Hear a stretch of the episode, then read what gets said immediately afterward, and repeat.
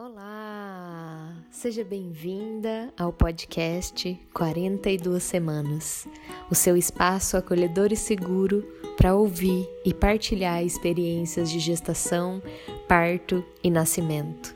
Eu sou Jéssica Cipione, sou doula, sou terapeuta e especialista nas experiências exclusivas do feminino e eu sou a Adrine, eu sou estudante de doutorado aqui no Canadá e apaixonada por partos.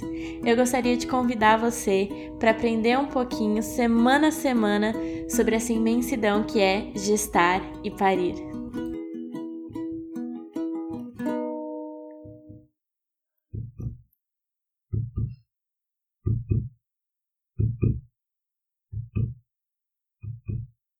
Olá! Esse é 42 semanas e continuando com a nossa série sobre parto domiciliar, hoje vamos entrevistar uma convidada muito especial. Vamos falar com a Tami e com a sua bebezinha que também está presente nessa gravação, a Thier. A Tami tem um parto, teve um parto domiciliar e ela vai contar todos os detalhes para você. Tami, conta um pouquinho sobre você, sobre onde você mora, sua história, sua família e como é que foi essa transição para a maternidade? Descobrir que estava grávida e todos esses detalhes envolvidos com esse começo de gravidez. Olá, é um prazer para mim estar aqui ao lado da Jéssica, maravilhosa, que foi minha doula, antes minha amiga. Eu tenho 31 anos, sou enfermeira obstetra, a gravidez veio inesperada, né? não, não foi planejada. Eu conheci o pai da Tia e muito rapidamente engravidei. Isso foi é, acessando vários lugares em mim ao longo da gestação, que eu acho que muitas mulheres vivenciam, mas não é falado, assim, né? Todas aquelas preocupações em relação a, a sobre ser mãe mesmo, né? Que a gente imagina, né, muitas questões, muitos problemas, coloca muitos empecilhos e que na real realmente existem, mas que se a gente tiver realmente uma rede de, de apoio, torna-se algo muito prazeroso, né? Né, Tia, amor? Ela tá aqui com a gente hoje, podendo relatar um pouquinho também, né, amor? Mas foi uma, uma gestação com início bem complicado, assim, eu acessei várias sombras, tive o apoio de muitas pessoas, né, da Gé, das meninas que eu morava. Isso foi essencial para mim. Apesar de ser enfermeira obstetra, de trabalhar com partos domiciliares, parto hospitalar também, né? Eu trabalhava com a comadre, a equipe de São Paulo, e não me imaginava, assim, durante a gestação, no lugar que eu entrei, principalmente mental, assim, é, eu deixei muito a minha mente me levar, né? E, e aí precisei de muitas ajudas de várias maneiras para poder me interiorizar, assim, me resgatar nesse lugar, conseguir me conectar com ela durante a gestação. Eu faço doutorado na Faculdade de Saúde Pública relação à parteria indígena. Eu estava prestes a qualificar no final da minha gestação. Então foi mais uma coisa que me sobrecarregou. Eu qualifiquei e deu acho que uma semana depois, duas semanas, eu pari. Então foi o tempo que eu tive, assim, de mais tranquilidade ao longo da minha gestação toda, né? Porque eu vivi esse processo de acessar essas sombras, sair das sombras já começando a fazer meu projeto de doutorado para qualificar qualifiquei, vivi esse tempinho aí de respiro e aí cheguei a parir, né? A gente não foca muito no antes da gravidez aqui no podcast, mas eu estou muito curiosa com a sua trajetória, porque você decidiu por uma carreira voltada à gravidez e ao atendimento de partos, e você também vem desse viés científico, você está fazendo um doutorado. Como é que foi para você já ter tanto conhecimento sobre o que você estava prestes a passar? Você estava tranquila? Você sabia por onde ir? Você se sentiu mais perdida, mais sobrecarregada ainda? Eu acho que você se sentiu super sobrecarregada, né? Eu acabei de qualificar e eu tava doidinha. Imagina se eu tivesse prestes a parir. Eu não sei Da onde você tirou tanta força? O fato de eu, de eu ser enfermeira obstetra me, me trouxe várias questões que talvez eu não, não tivesse acessado durante a gestação, assim, né? Por exemplo, é, questões com o que vem a ser o pós-parto, é, questões de medo do parto, mas num lugar assim. Na real, medo do parto eu não tive, porque eu, eu tinha certeza, assim, já que, que eu ia parir com pessoas maravilhosas, né? Que eu ia ter profissionais maravilhosos, assim, que eu confiava muito. Mas o medo do desconhecido, eu digo, sabe? De, de ansiedade desse momento que, que vinha, né? Foi desafiador, eu digo, porque antes de eu engravidar, eu achava que seria lindo, maravilhoso, mil flores. Não é, amor? A gente acha que vai ser aquela gestação, nossa, nenhum problema, principalmente emocional, porque eu tenho conhecimento sobre o que é gestar, o que é parir, o que é ter filho. Mas quando a gente vivencia isso na pele mesmo, é muito diferente. Você acessa o que você precisa acessar, né? A sua missão no mundo, assim, né? Se você está recebendo essa criança, tem um propósito. Então, tem um propósito de, de você vivenciar essa gestação da maneira que você vivencia o parto e toda a sua trajetória de vida ao lado desse ser, né? O fato de eu estar tá para qualificar foi algo que me pressionou muito, mas ao mesmo tempo foi o que me, me ajudou a, a sair daquele lugar que eu estava, porque eu comecei a ocupar minha mente com outras questões que não eram a gestação, né? Então me ajudou a sair desse lugar e aí qualifiquei e falei, opa, agora foi isso, é isso, agora é meu momento. Vamos lá, apesar de ter sido um tempo muito curtinho, assim, de eu ter tirado, fui pra praia, né? Tirado para descansar mesmo, foi muito importante. Tami, primeiro, né, dizer que tô assim com o coração transbordando com esse episódio, que tem esse sonzinho de bebê ao fundo. e eu ainda com o privilégio de estar com essas duas aqui do meu lado. E eu acho muito importante a gente falar, né, sobre esse período de gestação, porque todos os episódios até agora as mulheres têm trazido muitas dificuldades no pós-parto. E a gente é, fala pouco sobre as dificuldades, assim, principalmente emocionais, durante esse período de gestação. Então, conta pra gente um pouco, quando você fala desse lugar de sombras, o que que você acessou, assim, de sentimento? Quais eram as sensações que você tinha em relação à chegada desse ser? Eu acho bem importante falar sobre isso, porque realmente as pessoas não falam, e quando a gente fala, quando eu comecei a entender que eu estava sofrendo durante a gestação, né? Que estava nesse lugar de dor, eu comecei a procurar ajuda. Eu percebi que eu sozinha não estava conseguindo lidar com aquelas dores. E aí eu comecei a falar sobre as questões que estavam vindo, né?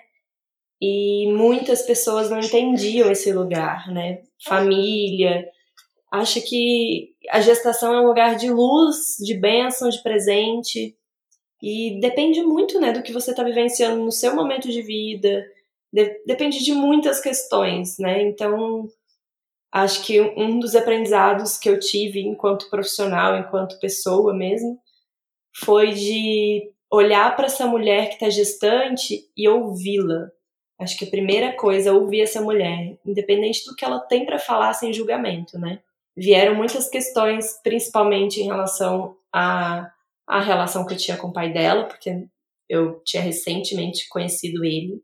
Eu conheci ele, não tinha nem um mês, eu engravidei. Então isso para mim foi um baque.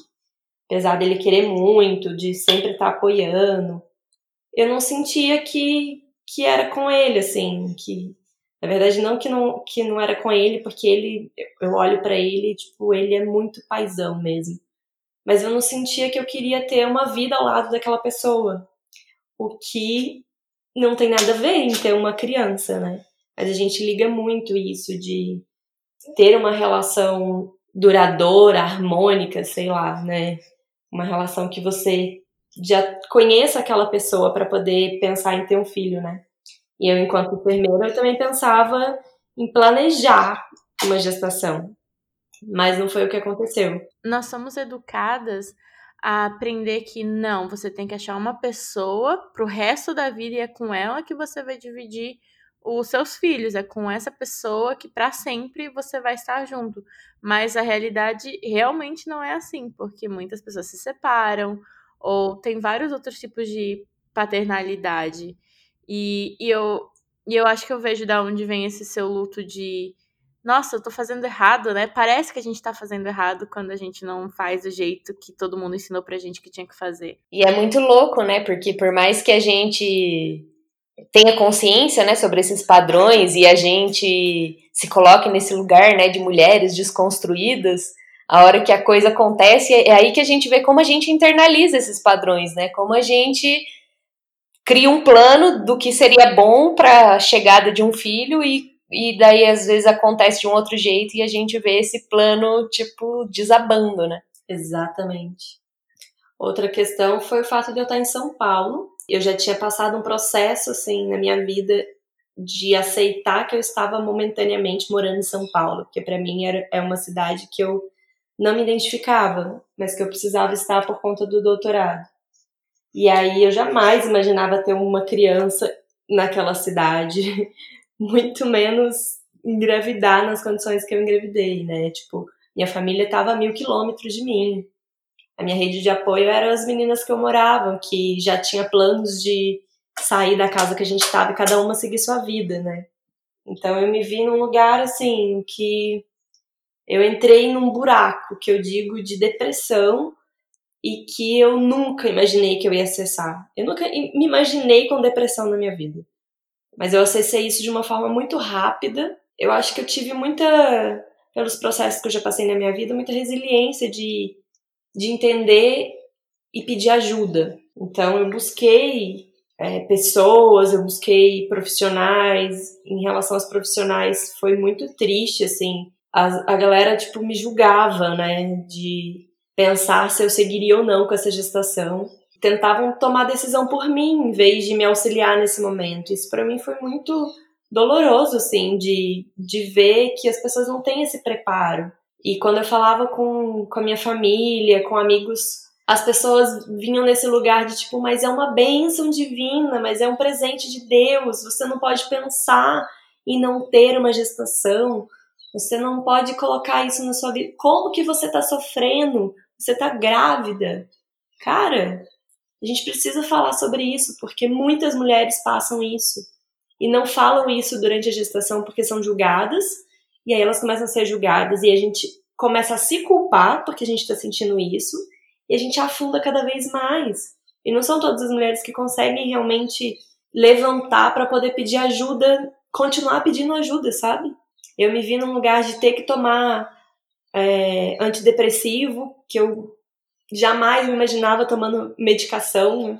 Então, isso para mim foi um processo de muito autoconhecimento e de muita entrega, assim. Eu me vi durante toda a minha gestação, meu parto e até agora, me entregando para os processos que eu precisava e me fortalecendo com eles, olhando para esses processos de sofrimento como oportunidade de crescer, oportunidade de melhorar na minha vida, assim, de me conhecer para melhor, sabe? E acho bem importante também, esses dias a gente estava aqui conversando e a Tami falou, né, sobre um lugar de primeiro, né, num primeiro momento acessar um, um lugar de nossa, não, vamos lá, eu sou muito foda, eu vou dar conta, meio que não preciso de ninguém, eu vou, eu vou dar conta disso tudo sozinha. E aí, logo na sequência, uma sensação oposta, né? De meu Deus, não, não sou, né? Essa mulher que vai dar conta de tudo. E acho muito importante a gente falar sobre isso, porque a gente tem vivido um contexto de uma romantização das mulheres guerreiras, desse lugar de nossa, somos mulheres muito fortes e muito independentes e muito é, livres, e aí você se depara com isso e se depara com toda a sua impotência, né? Com a sua fragilidade. E aí também tem uma um choque, né, de você se deparar com tudo isso, né? Como que foi isso para você? É isso que você traz sobre a, a mulher forte. Na, assim que eu soube a notícia, eu tava com o pai dela e a gente ficou muito feliz. Eu fiquei, tipo, uns 10 dias, assim, nesse lugar de felicidade, porque, né, trabalho com isso e eu sempre sonhei na minha vida seja, ficar grávida. Eu pedia, eu tomava banho, olhava minha barriga, assim, nossa, um dia que tiver um ser aqui dentro, então foi um lugar de, nossa, que delícia, estou grávida, né? E que se o pai dela não bancar ao longo de tudo isso, assim, tá tudo bem, porque eu sou uma mulher muito forte, isso vai só me fortalecer ainda mais, porque eu ter um filho sozinha também me mostra a minha força, né? Então isso veio nesse lugar. E aí, quando começou a bater a realidade, assim, de tipo, cara, eu realmente estou grávida, vou ser mãe, vou deixar de seguir a vida sozinha, deixar de ter a liberdade que eu queria ter, e aí viver esse luto de deixar de ser a mulher que é independente sozinha para se tornar mãe solo, né? Muito obrigada por trazer esse tema pro, pro podcast para as pessoas entenderem um pouco mais sobre isso. É, eu não sei se você foi realmente diagnosticada com depressão durante a gravidez. Talvez foi um caso subclínico ou não diagnosticado, mas eu queria trazer aqui o quão comum é isso. Então, em mulheres que já tiveram depressão, existe uma taxa de 50% de recorrência durante a gravidez. Então, se você já teve depressão, você tem uma chance alta, de metade metade, de voltar a ter depressão nesse momento que você está tendo um, todo um fluxo de hormônios diferentes. E a taxa de depressão durante a gravidez em países desenvolvidos é de 7 a 15%, mas em países em desenvolvimento é de 19 a 25%. E aí a gente pensa, então tem, as pessoas falam muito de depressão pós-parto, de baby blues, que é mais ou menos 10% dos casos, e muitas pessoas, profissionais, psicólogos estão preparados para isso, mas quantos profissionais vocês conhecem que são especializados em depressão na gravidez, em lidar com essa essa dificuldade emocional, em lidar com essa mulher que está perdendo a liberdade em certas maneiras. Isso é muito raro, a gente não vê por aqui. Eu espero que no futuro mais pessoas se especializem para ajudar mulheres como você, Tami. E eu queria te perguntar é, você tava, você ficou feliz com a gravidez, você esperava, você sabia o que aconteceu, você estava animada. Depois veio todo essa tristeza, essa realização de que não vai ser tão fácil, de vai ser muito complicado. E o que que mudou e quando mudou? Você lembra de do momento de certa semana que você falou: "Não, agora vai, agora eu consigo, agora vai, agora tá tudo bem ou nunca ficou tudo bem?" Eu lembro, eu fui eu cheguei aí em três psicólogos que todos agiram da mesma maneira, né, me julgando, assim. Antes das 12 semanas eu ainda estava muito indecisa se eu seguiria ou não com essa gestação. E isso foi um processo muito intenso para mim. Eu lembro que eu fui fazer ultrassom, primeiro ultrassom, e eu tinham duas pessoas na minha frente. Quando a segunda foi chamada, eu fugi. Eu não consegui é, fazer ultrassom, porque eu não queria saber se realmente tinha um ser aqui dentro. E aí esse foi o momento que eu comecei a acessar o que eu achava que não, eu não queria essa gestação e seguir nessa linha de pensamento, né? Eu lembro que eu fui num, numa psicóloga, um psicólogo, e eu saí chorando muito de lá porque ele não aceitava, assim, né, o fato de eu querer abortar, tentava me induzir a não abortar, e aí eu liguei para uma amiga muito querida e ela me ela foi tipo a base para mim para eu começar a querer pedir ajuda assim de novo, sabe? Porque eu já tava não tava aguentando mais as ajudas que eu fui atrás não serem resolutivas. E aí ela me veio com com a possibilidade de uma maternidade compartilhada. Ela me propôs ser mãe junto comigo. E eu tinha sete, oito anos que eu conhecia ela, era uma pessoa muito próxima, era uma pessoa que eu confiava muito, assim, né? Então, essa possibilidade de ter alguém que eu conheço ao meu lado para criar essa criança foi algo que começou a, a me motivar, assim, não digo tipo sair feliz, né, por isso, mas foi algo que me deu um norte. E aí ela conhecia uma, uma psiquiatra e eu passei com essa psiquiatra e foi aquelas coisas que o universo vai trazendo pra gente, uma, uma profissional maravilhosa. Ela me falou sobre todos os estudos em relação à depressão durante a gestação, ela me trouxe é, riscos e benefícios do uso das medicações, quais as medicações são usadas, né? E a gente escolheu juntas o tratamento. Então eu fui diagnosticada e fui tratada por ela, mas infelizmente eu não podia dar seguimento, porque ela só atendia na rede pública e ela me atendeu por solidariedade a essa amiga que, que eu conheci, que ela conhecia, né?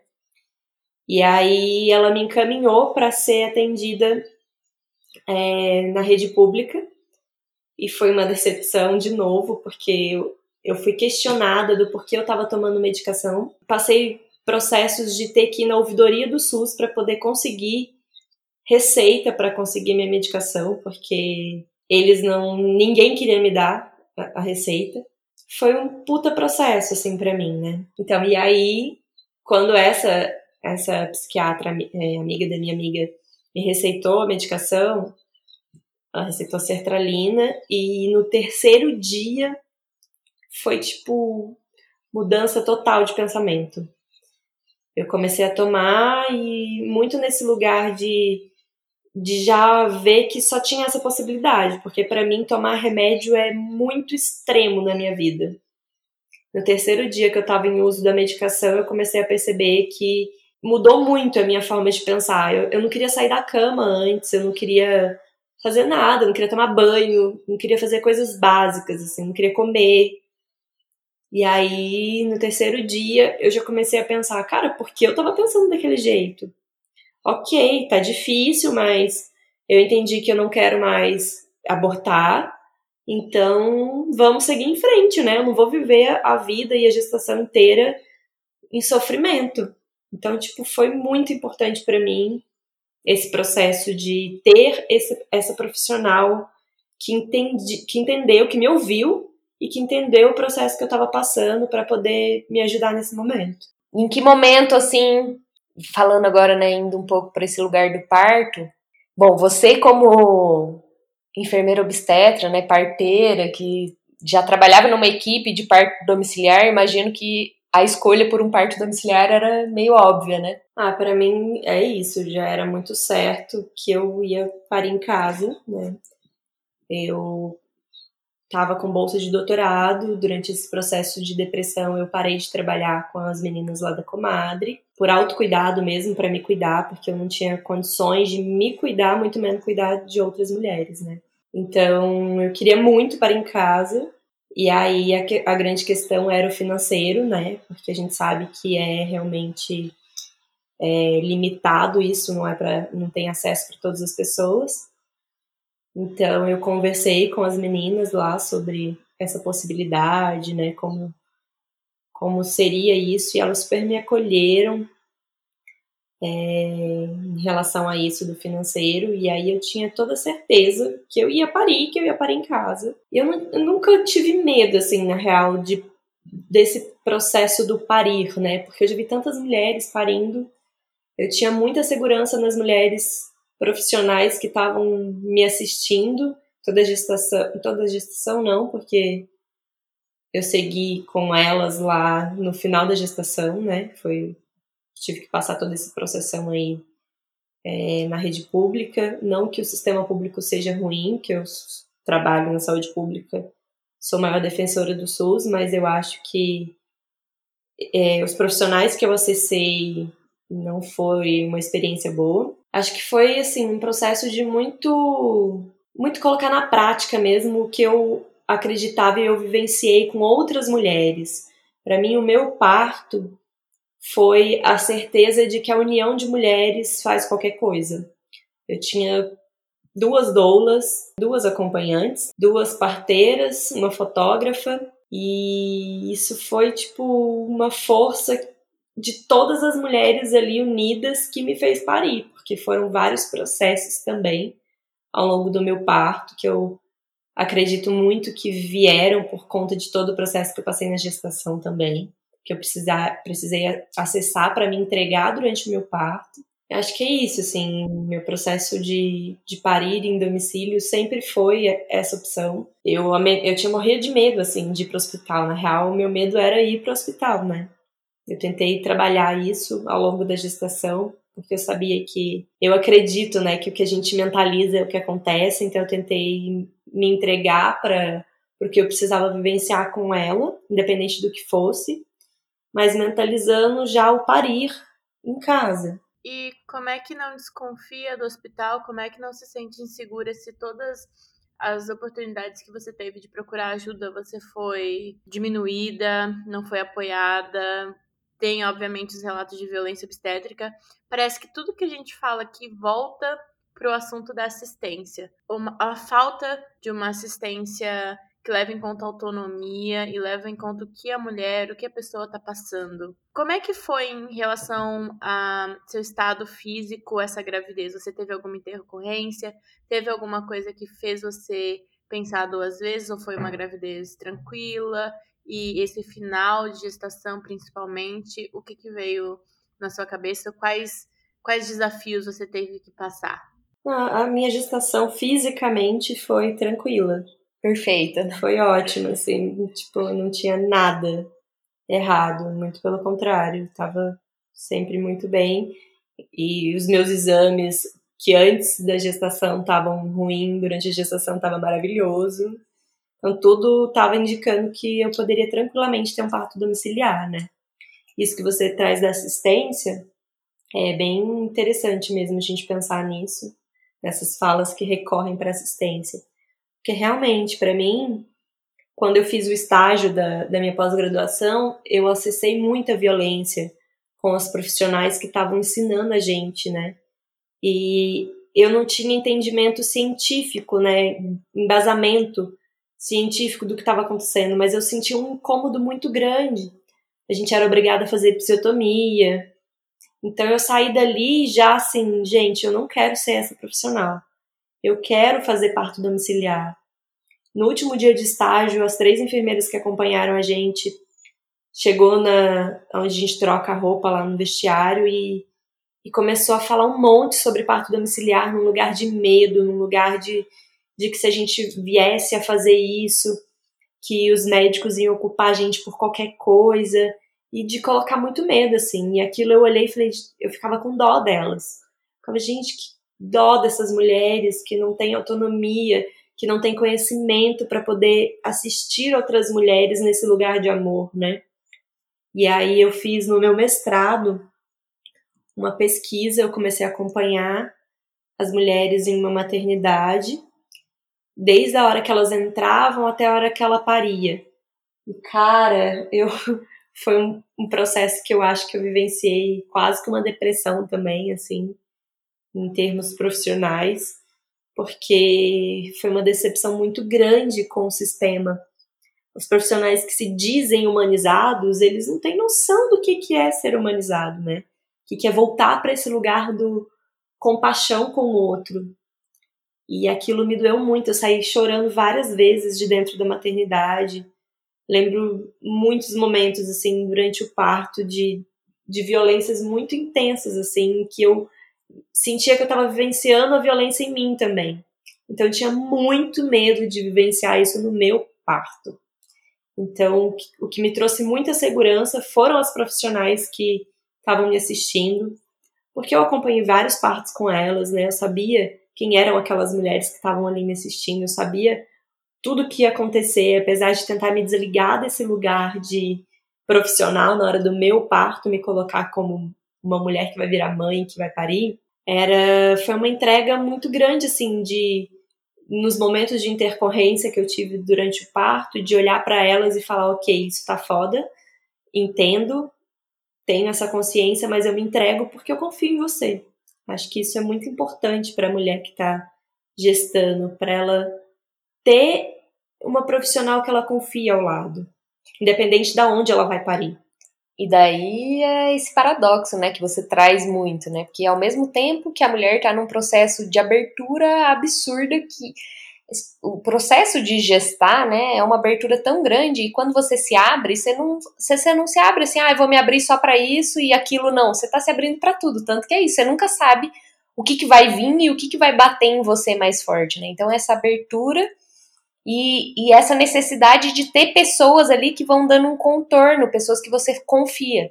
E aí, do outro lado, a gente tem, então, toda uma assistência e profissionais que justamente não conseguem fazer isso, né?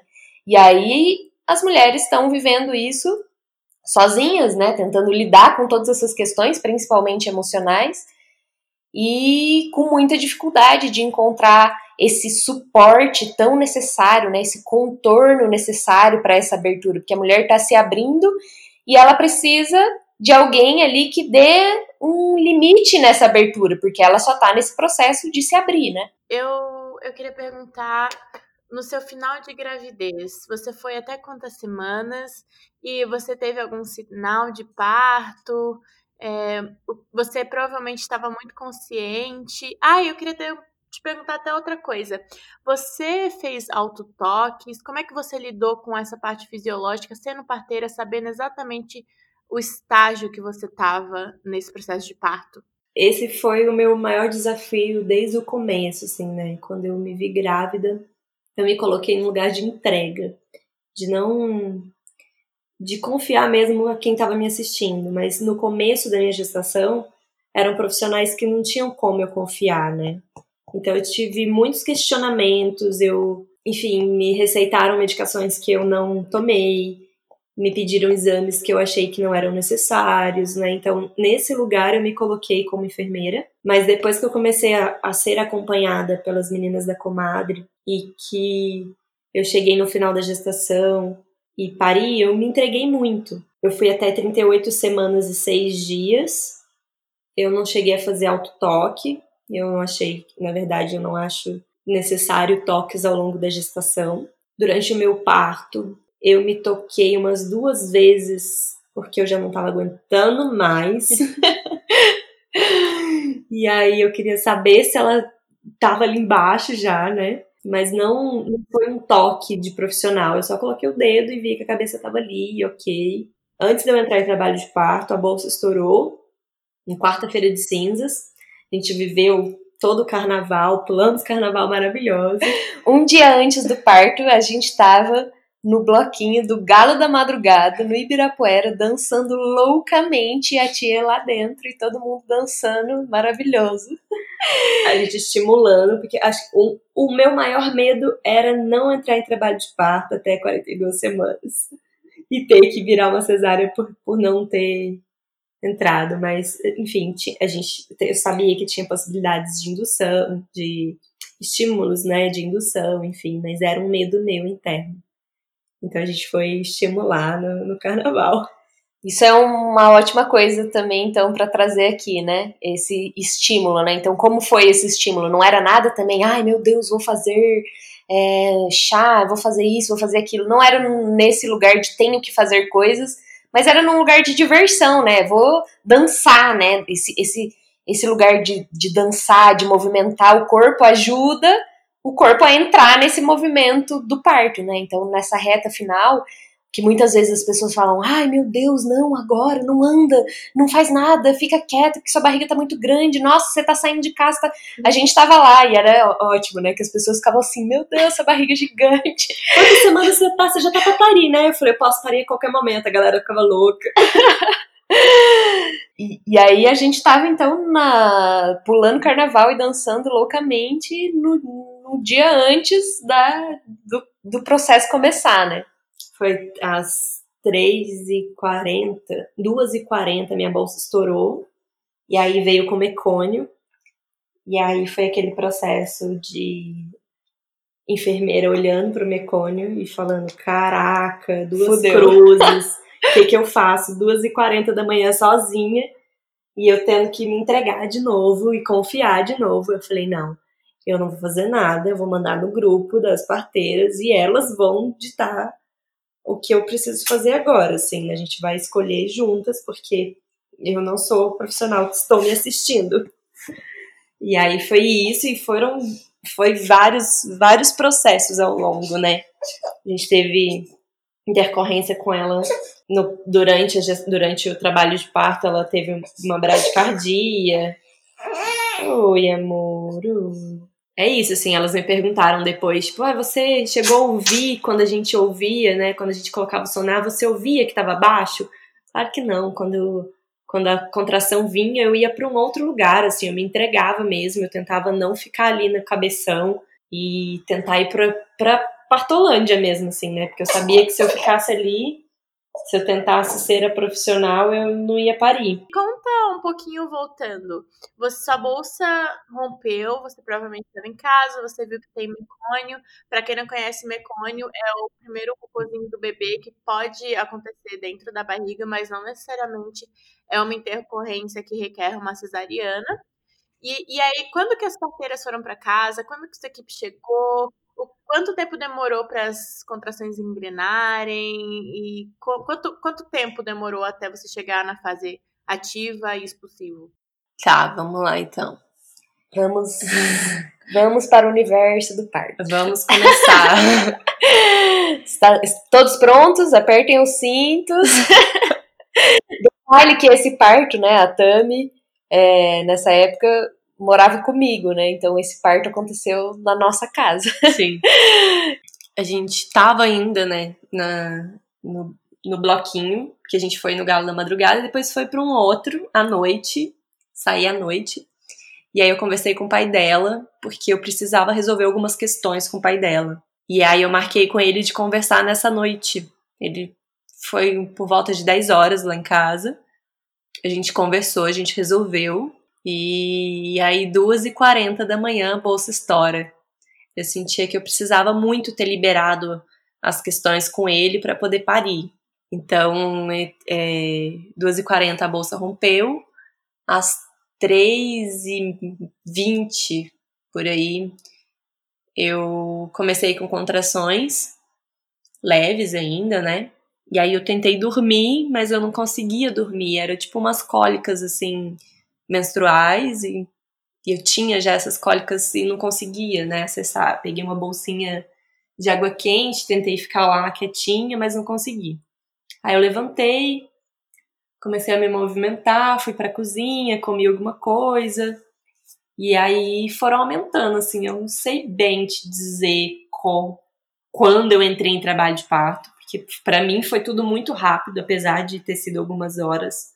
Eu fui pro banheiro, e aí foi quando a Gé acordou, ela entrou no banheiro e me olhou, eu falei, amiga, tá sendo, tá indo, né? Daí ela já ficou ali comigo. E aí eu lembro que ela colocou uma musiquinha, colocou um óleo essencial, e aí ficou ali. E, e aí eu fui intensificando, intensificando. E aí essa amiga que eu falei que me deu suporte durante a gestação tava lá também. Porque tava todo mundo de sobreaviso já, né? Todo mundo já chamando a tia. E aí ela acordou por volta de 7 horas da manhã e eu já tava num lugar que eu já não conseguia conversar muito, assim, eu já tava mais introspectiva. Então eu acho que por volta desse horário eu devo ter começado realmente o trabalho de parto, que são as contrações ritmadas, né? Uma fase ativa. É. E aí foi logo depois a primeira parteira, a Graça, chegou. Ela viu o batimento, fez uma cara. Eu falei, tá tudo bem? Ela, tá tudo bem. Aí eu falei, ok, é isso. Então vamos, né? Continuamos. E aí foi intensificando, intensificando, intensificando. E eu sentia que já tava num estágio, assim, que para mim já era expulsivo. Eu sentia vontade de fazer força. A outra parteira tinha chegado também. E aí eu sentia vontade de fazer força. E aí a gente foi pra piscina. Elas encheram a piscina para mim, porque eu já já tava assim, ah, pelo amor de Deus. E aí eu entrava na piscina, começava a fazer força, mas eu não sentia descendo, assim, eu sentia aquela dor.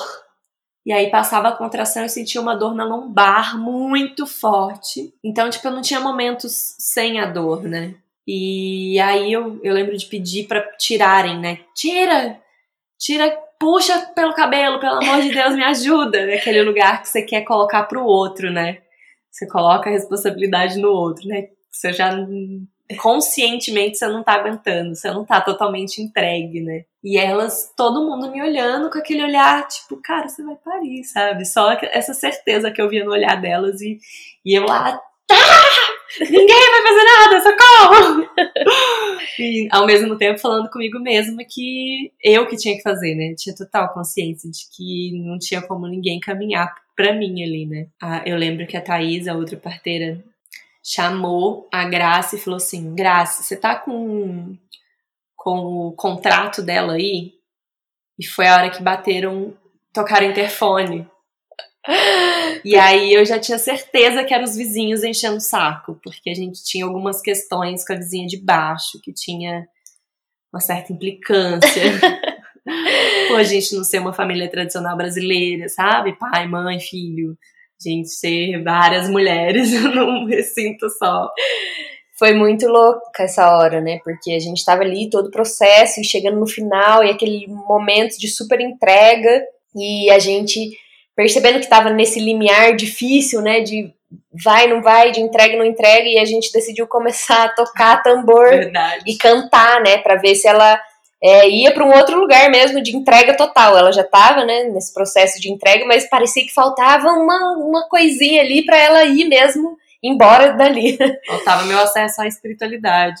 E aí a gente começou a tocar tambor e cantar, né? E aí, nossa, daí na hora o interfone tocou e, meu, os vizinhos ficaram malucos. O vizinho do lado bateu na porta e falou que ia chamar a polícia, enfim, foi a maior furdunço, né? Isso é outra coisa, né? Voltando daí nesse lugar do parto domiciliar, né?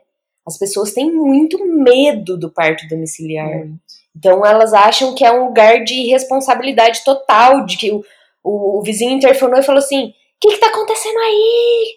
Eu vou chamar a polícia. Vocês vão matar todo mundo. Daí a gente falou, tá acontecendo um parto. Daí ele falou assim, vocês vão matar todo mundo. Tipo, qual é a lógica, né? Tá é. nascendo alguém. Não, vocês vão matar todo mundo. Então, ver como funciona a cabeça das pessoas, né? E por isso eu acho também muito importante a gente estar tá fazendo essa série com muitos relatos de parto domiciliar, com relatos de profissionais, tipo, é uma enfermeira obstétrica que estudou cinco anos, depois fez a especialização, estuda nesse né, lugar de parto, de parteria, escolhendo para si como o lugar mais seguro para parir é a própria casa, né? Então, não é um lugar de irresponsabilidade, muito pelo contrário, ela estava ali muito bem assistida, talvez e muitas vezes muito melhor assistida do que num hospital, que são vários profissionais, é, são alguns profissionais para atender várias mulheres, né? Ali não, eram duas profissionais para atender só ela, elas estavam ali o tempo inteiro ouvindo o coração. Ah, então isso, né? Às vezes as, as pessoas aqui podem estar tá ouvindo também e pensando, meu Deus, mas bradicardia, mas o, o coração, né, desacelerou, e nossa, que perigo, que arriscado, mas nenhum momento chegou num risco que era maior né, do que era possível ser controlado ali. E essas profissionais, mesmo sendo muito adeptas do parto domiciliar, eu também sendo, chegou um momento em que elas se viram nesse lugar do limiar de tipo, não é mais seguro parir dessa maneira. Então, se não nascer daqui tantas contrações, você vai para o hospital, ok? Ok. A gente chegou nesse ponto, Sim, né? Só que a gente pariu antes, graças aos deuses. E aí é isso, né? Muito louco que acho que o que talvez o que seja mais assim importante de mensagem desse episódio é de que cada mulher vai viver exatamente o que precisa viver, né? Então é isso, a gente está aqui ouvindo a história de uma enfermeira obstétrica, parteira, que passou por todo esse processo de dificuldade na gestação, né? Que teve vários ali é, desafios durante o parto, mas era isso, cada coisinha que veio foi para fortalecer enquanto pessoa, enquanto mãe e enquanto profissional também, né? Sim. Porque com certeza durante todo esse processo, você, né, Tami, foi percebendo é, esse lugar da, dos profissionais, da dificuldade que os profissionais têm de lidar, e até a gente mesmo, como profissionais que se julgam, né, já num lugar diferente, né, num caminho mais humanizado, como a gente ainda também tem que aprender a olhar para todo esse processo da gestação como algo muito grandioso, como algo que a gente nunca vai entender e nunca vai dominar. E por isso que a gente também faz esse podcast aqui, né, com esse olhar científico que é muito importante, que traz toda a base, né, de conhecimento e de fortalecimento para a gente lutar, para a gente é, embasar os nossos quereres mas também com todo um olhar que é um olhar do mistério, né? Que é um olhar daquilo que a gente jamais vai entender, aquilo que a gente jamais vai controlar. Então é isso, né? Cada mulher vai viver exatamente o que tem que viver na gestação e no parto. E a única certeza que a gente tem é que esse processo todo vai ser um processo de muito aprendizado, né? E que vai é o aprendizado que você precisa. Não tem nem como saber, ai, como vai, qual aprendizado que eu preciso, porque vai vir o que tiver que vir, né? O que, o que precisa fortalecer ainda nesse ser para viver essa missão tão grandiosa que é ser mãe, né? Então, já teve ali, né, e daí voltando, né, para esse lugar do parto. Então, logo no começo, né, esse desafio do mecônio, de você olhar e falar, nossa, mecônio. Depois esse desafio, né, dos, dos batimentos, até chegar nesse ponto, né, do, da, dos vizinhos, né, de lidar também com essas pessoas, com a sociedade que não está realmente pronta para lidar com o parto nesse lugar de algo muito natural. Gente, parto é algo muito natural, né? Algo que faz parte da nossa vida. A, é, é, muito recente esse movimento que a gente fez de, de distanciamento do parto, porque hoje quem quer ver um parto? Quem que tá perto dessa realidade do parto? Antes, parto era assim, ah, tô aqui comendo, tô vivendo, nananã, de repente começam umas contraçõezinhas, vou aqui, pa, é, passo pelo processo do trabalho de parto na minha casa mesmo, acabou, volto, tomo um banho na minha casa, é, almoço na minha casa, meus outros filhos estão ali, ou as pessoas que vivem comigo estão ali, e é isso, como fazer cocô, como comer, como transar, como qualquer outro processo fisiológico, né? ao longo do tempo, o parto foi se, foi se distanciando da nossa vida. Então, hoje as pessoas elas acham que parto é algo muito longe e muito, sei lá, arriscado, perigoso, né? Então, esse desafio de, de viver isso na pele, né? Disso que a gente vê tantas mulheres passando, de viver isso, de tipo, nós como. E ter que lidar com isso durante o trabalho de parto.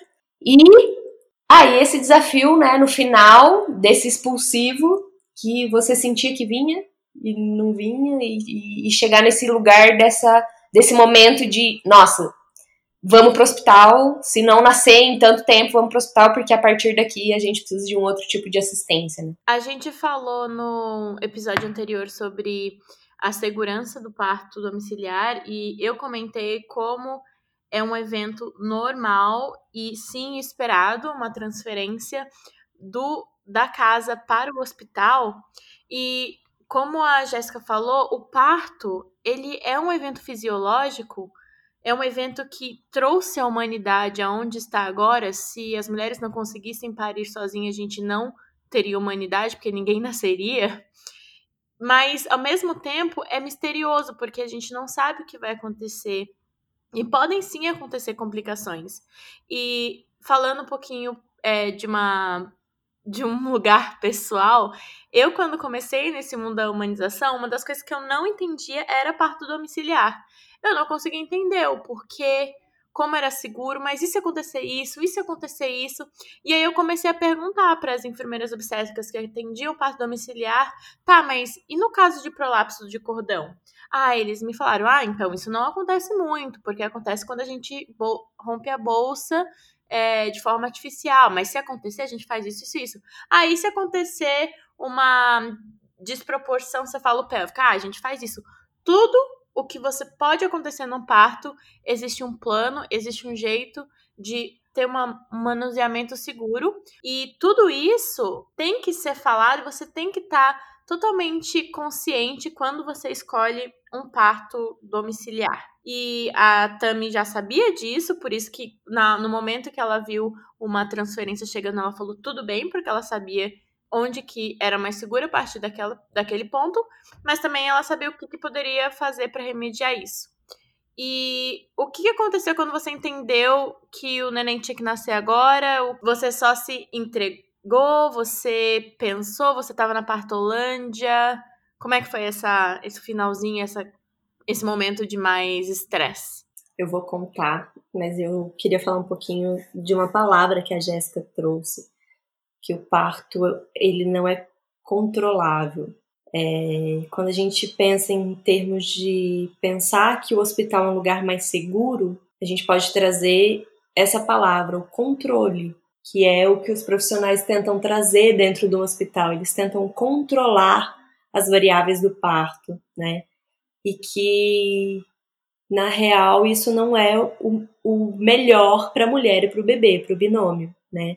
Porque quando a gente tenta controlar através de colocar aparelhos para poder medir, né, durante o processo de trabalho de parto.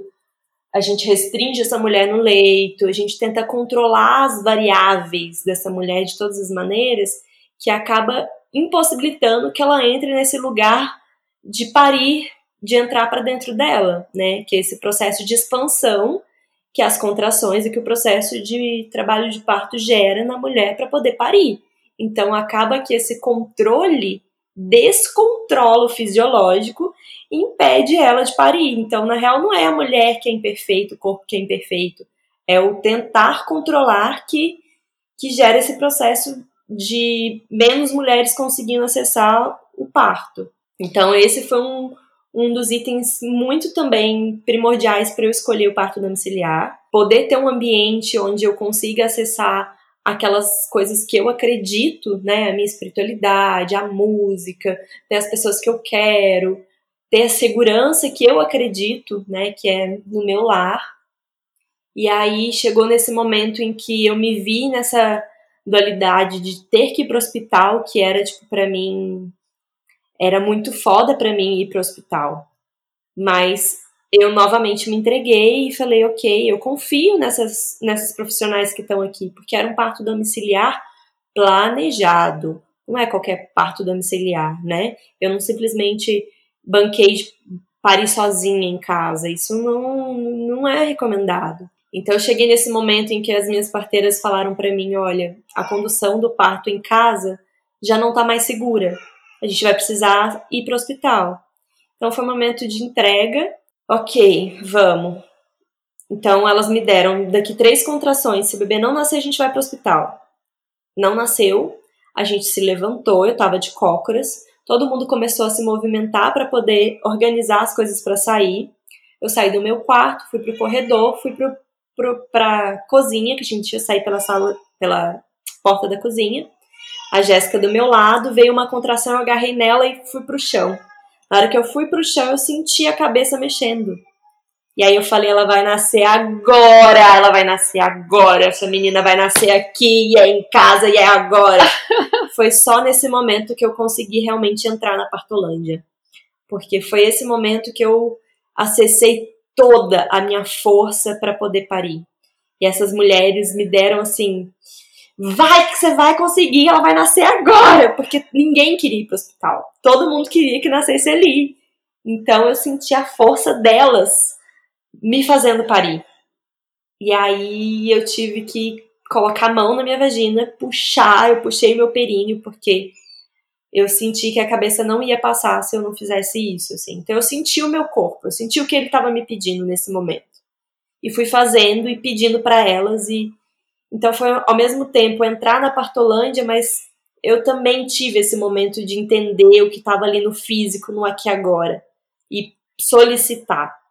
E aí só assim ela conseguiu vir para o mundo. E quando ela nasceu foi outro desafio. Porque ela nasceu, ela a gente estimulou ela. A gente não sabia que era ela, né? Primeiro, era um bebê surpresa, descobrimos nessa hora. E aí a gente estimulou, ela não reagia. É, fizeram uma ventilação nela, ainda no meu colo, né? Ainda ligada no cordão. Fizeram ventilação, ela foi voltando, né? A gente precisou reanimar ela então nesse momento. Aí ela voltou e veio para a vida, graças aos deuses. E é aí, né, trazendo assim a minha visão desse momento, é muito, foi muito louco esse momento, né? Porque tava todo mundo já com mochila nas costas, tipo, abrindo a porta, assim, mala, todo mundo se preparando para sair. A Tami agachou e foi a primeira vez que a gente começou a ver a cabeça saindo mesmo. E daí todo mundo foi tomada por essa força, né? E a gente começou a chamar a Tia, né? Vem, e a gente começou a cantar e todo mundo cantando junto e chamando. E, e a hora que ela nasceu, né, e ela não, não chorou, e ela tava ali, é, literalmente, né, dava pra ver que ela não tinha nascido ainda. é, e aí, apesar, né, de de estar tá ali elas fazendo todos os procedimentos necessários porque elas têm né preparo para isso e por isso que a gente está falando de parto domiciliar planejado né que é um parto que tem todos os equipamentos também que você precisa caso aconteça alguma coisa apesar de estar tá toda essa movimentação, não tá tinha sereno. medo, tava muito sereno, todo mundo olhava um pro. A gente tava todo mundo assim num lugar de pura confiança. Em nenhum momento a gente pensou que a tia não ia vir, é. né? A gente só, só tava esperando o tempo dela chegar. E aí ela chegou, né? Ela chegou, chorou e chegou mesmo. Então, isso também é uma coisa que faz muita diferença, que eu vejo assim, que é muito diferente, né? Tendo acompanhado muitos partos hospitalares e muitos partos domiciliares, no ambiente hospitalar, por mais que a gente esteja ali por conta né, dessa segurança que uhum. a gente acha que lá é mais seguro, o medo que ainda paira ali é muito grande. Os profissionais, eles assistem ao parto com muito medo. Então, eu já vi, por exemplo, isso que aconteceu na nossa casa com a Thier, acontecendo algumas vezes no hospital. E nesse momento a equipe inteira era tomada por um medo tão absurdo que não aconteceu quando a gente estava ali em casa, porque, a gente estava num ambiente de pura confiança. Cada um estava ali exatamente sabendo o que estava acontecendo e sabendo o que, o que tinha que fazer naquele momento, né? É, para mim foi muito isso mesmo, assim, de entender que tinha que ser, né? Então eu estava muito entregue, muito serena quando ela nasceu, a gente precisou reanimar. Eu tinha profissionais que eu confiava muito, eu sabia que ia dar tudo certo, isso eu tinha certeza. E, e outra que você sabia também, acho que né, a gente, como profissional que está ali acompanhando o parto, a gente não se assusta tanto, porque a é. gente sabe que isso é uma coisa que é normal, digamos assim, né, de acontecer, que não, a gente tem essa imagem, né, de que o bebê nasce e uau, já chora e, e muitas vezes não é assim. E, é, e hoje assim eu consigo olhar para todo esse processo que eu passei do meu parto, de ter que vivenciar muitos desafios e muitas entregas, né, é, muito, tendo muita relação com o que vivenciei durante a gestação, de olhar para além desse mundo físico só, né, do que está acontecendo ali no aqui e agora, ou culpar alguém, né? Não, eu acho que era muito esse é, processo de aceitar vi ela vir à vida, né? Então, tipo, mesmo ao longo da gestação, eu fui vivenciando coisas que eu fui aceitando, eu fui é, trazendo ela para a vida. Então, o, meu, o parto que a gente vivenciou juntas foi a mesma coisa, né? E a gente precisou desse tempo durante o trabalho de parto para acessar as nossas sombras novamente, para nos entregar novamente, para reafirmar esse sim para a vida dela. E no momento que ela saiu de dentro de mim, também esperar esse momento dela, né? Dela receber a vida também, não é só tipo estou te dando, então receba. Não, ela tem o momento dela, ela tem todas as questões para ela vivenciar nesse momento também, né? Você que acompanha muitos partos e acompanhou, você via as mulheres em trabalho de parto tendo contração, provavelmente muitas falaram que ah, não quero mais, está muito difícil. Qual era a sua expectativa em relação às contrações, ao expulsivo, ao círculo de fogo? E como foi diferente das suas expectativas, se você teve alguma. Porque eu fico pensando, e eu tenho várias, mas eu não vou saber como é que vai ser para mim até eu passar por elas. Como foi para você depois de ver tantas mulheres sentindo isso? Como foi diferente para você sentir mesmo? Cara, é exatamente isso. A gente só sabe quando passa, e eu acho que cada cada parto vai ser de uma maneira também. Então, para mim o parto da Thier foi dessa maneira foi muito desafiador, assim. O, o olhar que as minhas profissionais tinham para mim, eu via que era o olhar que eu tinha para as mulheres que eu assistia, de muita confiança no processo delas, né? Porque é isso, assim, é um lugar de muito desafio, né? A gente acessa muitas coisas internas nossas nesse momento, né? Nossa relação com a nossa mãe, nossa relação com nós mesmas, o processo de virar mãe. Então, foi, eu acho que a contração, ela vem nesse lugar de dor para que a gente acesse esse lugar muito interno. A Naoli até fala que não é contração, é expansão, né? Um processo em que a gente se permite entrar com essa, em contato com essa energia do todo, essa energia do universo. A gente expande a nossa consciência.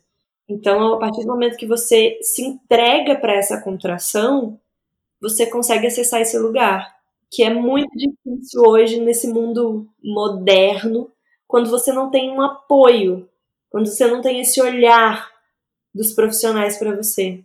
Você achou que doeu mais do que você estava esperando que você ia aguentar, ou doeu menos? Você sentiu que você conseguiu lidar melhor ou pior?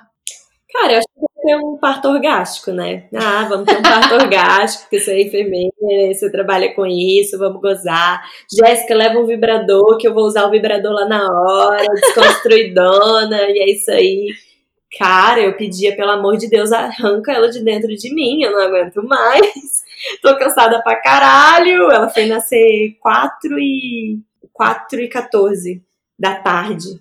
Eu pergunto porque muitas mulheres que falam, não, eu quero tentar o parto normal, eu, essa é minha decisão, eu sei que é o melhor, mas no primeiro sinal de uma dor muito mais forte do que elas conseguem lidar, ela, não, eu vou para uma cesariana, já não tá bom, ou mesmo é, entender que se o parto não for perfeito, se a dor não for mínima, se não for muito rápido, eles não querem mais.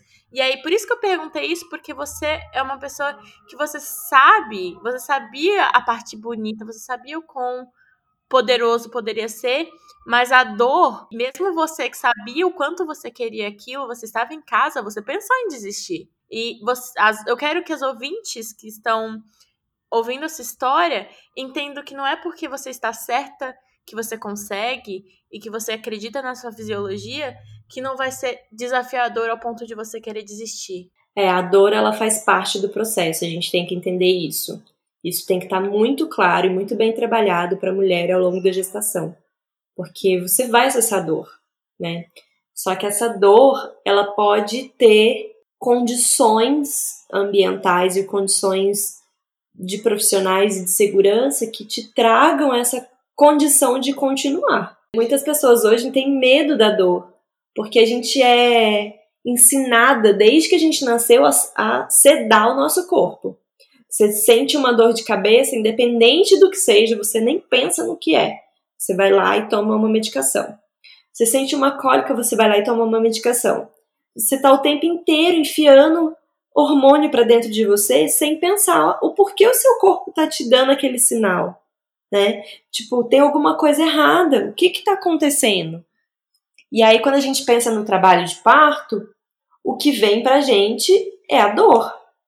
É a primeira grande questão da gente pensar se a gente vai querer ou não um parto natural, né? um parto vaginal, digamos assim. Só que eu acho que para além desse processo, além dessa ferramenta que é a dor para poder internalizar a gente, né, durante esse processo, é quais são as, as variáveis que me fizeram optar por ter um parto vaginal. Se eu não tivesse essas profissionais, eu também não ia querer um parto vaginal, porque um parto vaginal no hospital, como é na maioria das vezes, é um parto de violência. Eu não quero viver violência. Eu não quero que ninguém rasgue a minha vagina, corte a minha vagina. Eu não quero viver um, um cristelé. Eu não quero que as pessoas venham me, me violentar verbalmente. Então a gente tenta fugir disso. Só que o processo da dor na nossa sociedade é um processo de desligamento muito grande, né? A gente não olha para a dor como um processo de, de sinalização do nosso corpo. Acho que é, que é é ter essa condição, né, de acessar essa dor com, com certo, não digo conforto, porque não existe conforto nesse lugar, mas é acessar essa dor com, com condição, né? Porque tem, tem situações que não existe essa condição, não tem essa possibilidade. A mulher, ela pare com essa dor e ela nunca mais quer parir na vida. É porque essa é uma dor também, né, que é muito diferente de todas as outras dores. É uma dor que é isso, é uma dor que é atravessada por questões emocionais, por questões ambientais, Sim. por tudo que você viveu na gestação, por todas as dores que você já teve em relação ao seu feminino e que sua mãe teve. Assim, é, é uma dor que é muito atravessada por muitas outras coisas, né? Mas principalmente acho que é isso que a Tami está falando, é você ter condições de lidar com essa dor. Quais são as condições que você tem para lidar com essa dor? Porque a gente também exigir que as mulheres lidem com uma dor tão grandiosa como essa, totalmente sozinhas, num ambiente totalmente desfavorável, a dor ela vai ser muito maior. Porque essa mulher, ela, é isso, é isso que a Tami falou, ela, ela nesse lugar de dor, mas ela abriu os olhos e ela via que tinha ali pessoas que estavam totalmente ali, tipo, confiantes e totalmente disponíveis para ajudar ela no que fosse preciso nesse processo. Ainda que ela soubesse que não ia passar a dor, mas ela olhava e ela via nos olhos daquelas pessoas de que ela tinha força para passar por isso. E é isso, né? A dor do parto é um sinalizador, mas diferente também de outras dores, não é um sinalizador de que tem algo errado né? Isso é um grande, uma grande diferença, assim, dessa dor, porque, na verdade, está tudo certo, né? Tem um processo da vida ali acontecendo. É uma dor diferente, é uma dor de expansão, é uma dor... É... A Viviane Mosé fala uma frase que eu acho muito linda e que eu acho que vale muito pro parto, que é, é uma dor que você sente que sua alma tá, assim, rasgando. É uma dor além do físico, né? E por que, né, esse, essa dor tão intensa que rasga a alma?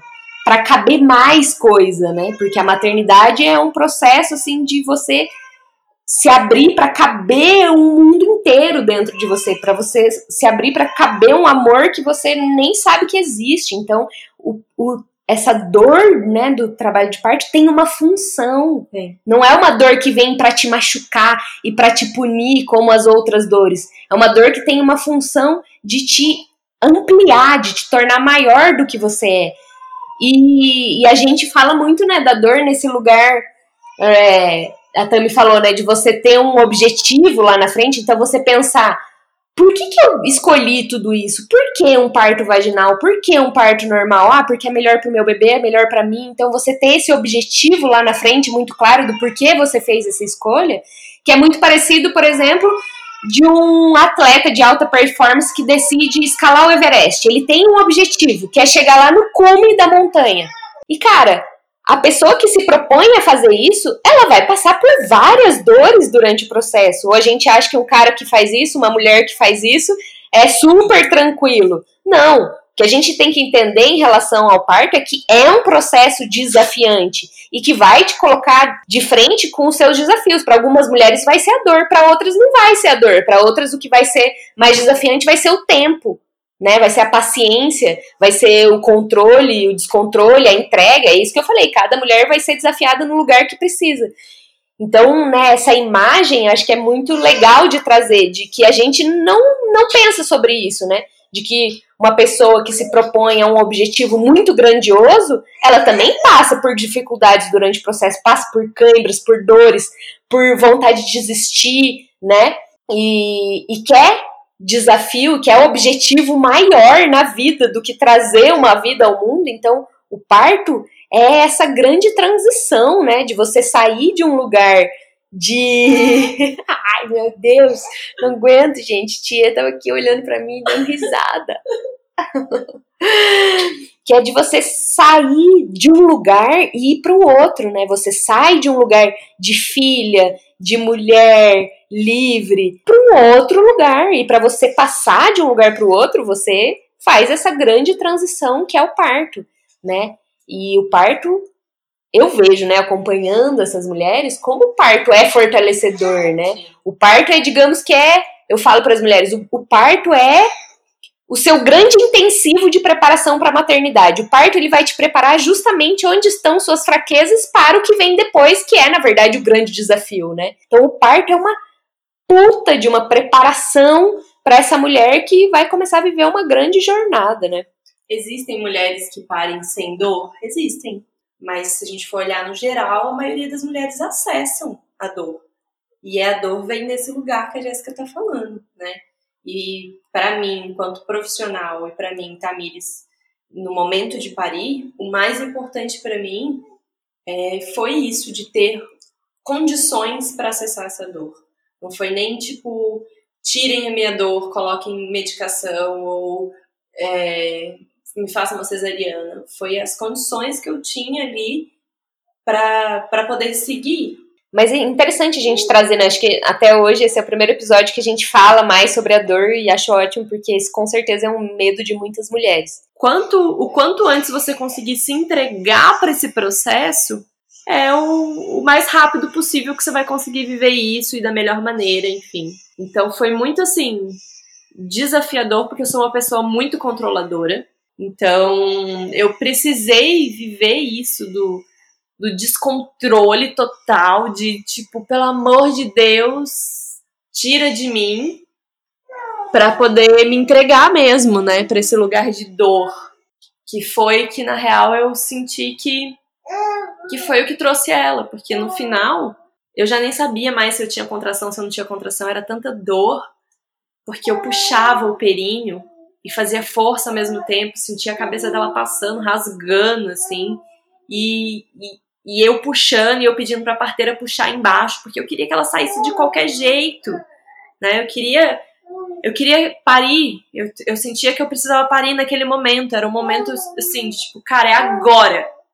Então eu acessei esse esse sentimento de entrar dentro de mim de uma forma muito ai, muito intensa assim, né? Não foi igual os partos que eu já acompanhei. Eu sinto que o meu parto foi o o parto mais desafiador que eu acompanhei e vivenciei ao mesmo tempo, porque é isso, assim, tipo, vamos pro hospital agora e eu, assim, não, vou parir aqui agora e vou parir. De, tipo, eu rasgo meu períneo, mas eu vou parir porque eu tô sentindo que eu precisava parir agora. Detalhe, né? Essa sensação toda dela, do períneo rasgando e puxando o períneo e cabeça não vai passar e passa, não passa e passa. E, final, períneo íntegro. Isso é muito legal também, que eu lembro da Tami falar, tipo, cara, se fosse eu no hospital, eu acho que eu faria uma episiotomia em mim mesma. Acho que eu seria um caso que eu falaria, não, preciso de uma episio. E daí, mais uma vez, reforçando, é. né, esse lugar de como que, como, como que a gente avalia se precisa é. ou não. Porque acabou que seria um caso, talvez, de que precisa, precisaria, mas no final não precisou e teve um períneo íntegro. E eu sempre falava, zero epísio, zero epísio. Mas na hora que eu vi, assim, que eu senti a cabeça dela, peguei o espelho, né? Elas me deram o espelho, eu olhei a cabeça, olhei meu períneo, eu falei, cara, não vai passar.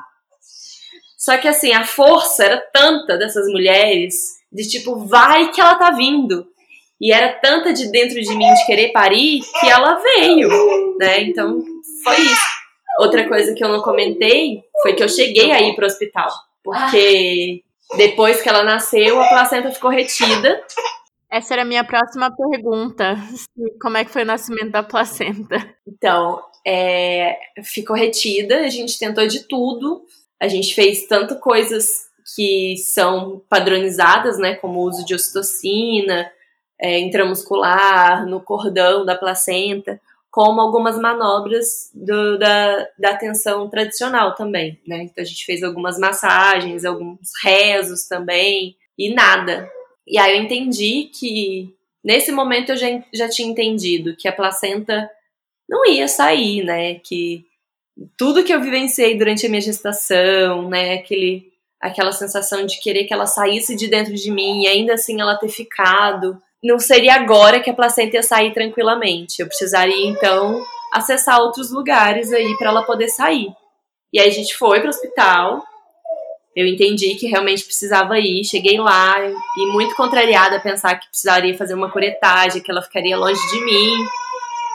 o médico entrou e falou: Não, a placenta já tá aqui quase saindo, eu vou tirar com a mão. Eu falei: Como assim? Sem anestesia, sem nada? Ele é. E ele tirou e eu pedi para ir embora. E aí veio todos aqueles questionamentos. Veio a pediatra conversar comigo. Como assim você vai embora? O bebê nasceu agora, precisa ficar em observação. Eu falei, não, mas a gente tá em observação, né? A minha equipe tá 24 horas ali é, comigo pelo WhatsApp. Qualquer coisa que acontecer, eu entro em contato com ele. Se precisar vir para o hospital, eu volto. Mas ela tá bem, eu tô bem, e é isso, eu quero ir embora. E aí eles colocaram no prontuário que eu evadi, né? Que eu fugi que eu tive um parto domiciliar, que fui lá para poder tirar a placenta e aí eu fugi porque eu não queria ficar no hospital. Mas na real foi tudo conversado, a gente é, entendeu que tava tudo bem e foi isso. Aí eu fui embora, feliz da vida. Uhul, voltamos para casa daí. Mas precisei, precisei mesmo acessar todos esses lugares porque para mim o meu entendimento foi que é isso, tudo que eu vivi na gestação não ia me gerar um parto orgástico. Porque vinha com os processos que eu tinha acessado na gestação. Que a gestação não foi orgástica, né? Então, eu sempre falo isso para as mulheres também, né? Você não vai parir diferente de quem você é e do que é. você vive. Você vai parir, então, quais são os desafios na sua vida, na sua gestação? Provavelmente vão ser os desafios que vão aparecer e reaparecer no parto, né? Não vai ser. Você não vai virar outra mulher para parir. É. Você vai parir do jeitinho que você é. Acabou meu sonho, vou ter ansiedade, vou passar muita dor. Mas isso é ótimo. Você pode preparar, se preparar. É, exatamente. Isso é ótimo, porque o que, as mulheres vêm muito para mim, né? Ai, como eu me preparo para pro parto, e a gente tá muito nesse movimento, né, de muita informação e muitas coisas, muitos cursos, e prepara, e prepara, e prepara. É. Quando, na verdade, a preparação, a maior preparação pro parto, tá no seu dia a dia. Sim. Todo dia é uma preparação pro parto. Começa a perceber quais são as suas dificuldades no dia a dia. Né? Ela tá aqui rindo. Caramba, tantas coisas importantes. Realmente, eu não, não tinha considerado esse aspecto. Obrigada por abrir minha mente. E para finalizar, Tami, como é que foi seu pós-parto, sua amamentação? Gente, isso é um outro capítulo à parte, viu? pós-parto. Todas as mulheres falam isso. Ai, meu Deus, a gente vai ter que fazer uma série, com certeza, só de pós-parto. Vai. Pós-parto imediato foi lindo, maravilhoso. Ela pegou, assim, de primeira. Mamava super bem, ganhava super peso. Total apoio. Tinha um milhão de pessoas ali ao meu redor, me cuidando. E aí, eu voltei para Sorocaba, que eu tava morando com essa amiga. E aí a gente entrou na quarentena, galera. Uhul! Sucesso pós-parto na quarentena. Só que não. Nossa, aí foi desafiador, assim, né? E aí começaram a vir várias questões, assim, questão da, dela não ganhar peso ideal como a Organização Mundial da Saúde diz que tem que ganhar, né? Os desafios para parteira, né? Nossa, cara. Consultora de aleitamento materno aqui lidando com seus processos. E aí foi isso de tipo, tá sendo, né, na verdade, de, de entender que cada ser tem o seu processo, tem o seu desenvolvimento. Sim, a gente se baseia, a gente utiliza métodos científicos que não são. É, a gente não pode falar que são empregados para todo mundo da mesma maneira, né? Uhum. Mas a gente se baseia através deles porque foram feitos estudos em que a grande maioria da população está dentro daquela linha. Então eu tive que desconstruir muita coisa dentro de mim para aceitar que ela não tá dentro dessa linha da maioria. Que ela é saudável, que ela tá ok, mas que ela é um bebê única, mama super bem, tem uma pega maravilhosa, eu tenho um milhão de leite. Meu leite não é fraco, meu leite é super forte. Nenhum leite é fraco, todos os leites são bons e fortes. Bom, muitas coisas, né? Muitos aprendizados nessa história. Eu queria só fazer um alinhavar algumas coisas, né, de tudo que a gente disse, assim, para ir finalizando, né, Tie? Que o nosso, a, o nosso papel aqui é trazer informação, trazer acalanto também, acolhimento, né, e tranquilidade. Então, para não deixar uma atmosfera assim de medo, né, principalmente para mulheres que já tiveram depressão ao longo da vida e agora é, estão pensando em engravidar ou estão grávidas e aí isso vem como um medo, né, de será que eu vou ter isso de novo? Então, acho que é mais para trazer para um lugar de consciência e para já ir se cuidando, né, nesse lugar. É, às vezes de ir já pedir ajuda antes, né, para não deixar a coisa é, ficar muito muito grande, esse lugar de sombra e de depressão, mas que é isso, não, não é algo determinante, né, mas é algo para ser olhado com cuidado, com carinho. Eu me coloco aqui super à disposição, né, para para ouvir, que eu acho que como a Tami disse, o mais importante nesse processo é essa mulher ter um espaço para poder falar sobre essas sensações é, livremente, abertamente e sem julgamento, né? Então, para você não ficar com esse lugar de medo, mas como um lugar assim de caminhos possíveis. É, é possível passar por isso é, de uma forma. Me coloco também aberta para mulheres que queiram conversar, queiram conversar um pouco mais sobre isso, se estiverem vivenciando esse processo, conhecem alguém que está vivenciando, quer conversar um pouco, ou quer indicar para a mulher também, podem me procurar, meu Instagram é Tamires Parteira. Então, para a gente finalizar, o que, que você diria para mulheres que estão nos ouvindo, que, que estão nesse processo de dúvidas sobre que lugar parir, principalmente nesse momento de epidemia. A gente começou a fazer essa série sobre parto domiciliar justamente porque esse é um momento que muitas mulheres têm cogitado para ir em casa por conta né, do hospital não ser mais um lugar tão seguro quanto a gente pensava. E aí podem estar em dúvida, né, sobre será que é seguro mesmo, enfim, o que você diria? Eu acho que primeiro é se ouvir, né? É quais os fatores que te trazem é, isso que a gente chama de segurança para a escolha de um parto no local do parto. Escreve mesmo no hospital, eu me sinto segura por causa disso. Em casa eu me sinto segura por causa disso, disso, disso. E a escolha do profissional, isso para mim é muito essencial mesmo. Procure um profissional que você se sinta segura com ele também. E para mulheres que não podem escolher os profissionais? Em São Paulo, a gente tem as casas de parto e nós temos alguns profissionais que acessam esse lugar de, de partos mais acessíveis quando você entra em contato com esse profissional, você conta a sua história, né? Esse profissional se sensibiliza. Porque é isso, a gente vivencia esse lugar de de uma mudança, né, nesse paradigma, tanto no financeiro quanto nesse paradigma de que o que é parir em casa hoje, né?